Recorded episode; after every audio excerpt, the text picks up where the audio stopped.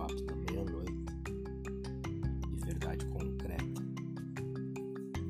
Quem produziu esse cenário foi o STF. Primeiro, provocando o bolsonarismo até não poder mais.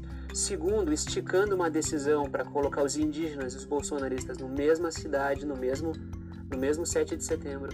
Isso é uma responsabilidade direta do STF. Qualquer problema que acontecer no 7 de setembro tem que ser debitado da conta do STF. O STF tem que ser chamado e responsabilizado por toda a merda que ele está fazendo no Brasil.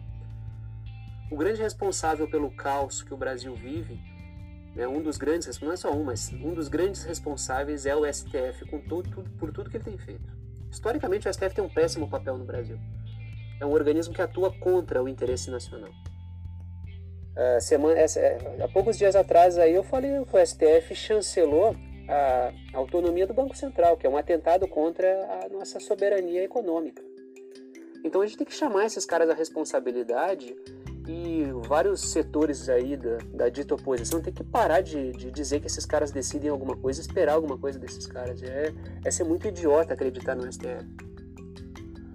Então assim, digo e repito, tô há vários dias aqui falando estão construindo um cenário de caos social para o 7 de setembro entre bolsonaristas e indígenas.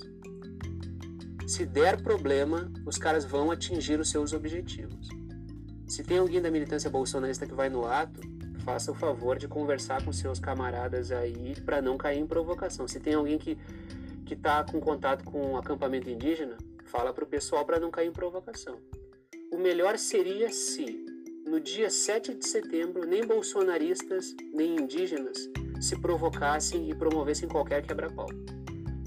Atos ordeiros, isso seria o ideal, né? Por que, que seria o ideal? Porque se, se isso acontecesse, ia desarmar o STF, ia desarmar a terceira via. O povo esteve na rua, manifestou seu interesse, mas não teve troca de farpas e não teve caos. Isso desarma os setores que querem implementar uma ditadura no Brasil a partir do discurso democrático, uma, ditadura estilo Biden, né? pelo bem das instituições, contra o trumpismo supremacista, essa bobagem toda que o progressismo norte-americano levanta. Então, esse seria o ideal, que a esquerda fosse às ruas em São Paulo, o bolsonarismo fosse, a, fosse ruas em São Paulo e não houvesse troca de hostilidades. Mas, mas a gente conhece a capacidade que esses caras têm de infiltrar a gente para provocar. Então a gente tem um cenário caótico para o 7 de setembro. Então, dito isso, eu, observem, tá? Essa responsabilidade aí é do STF. A gente tem que cobrar das pessoas certas. Quem manteve os indígenas lá até o dia 7 de setembro, porque eles disseram que a decisão talvez só saia no dia 8 de setembro.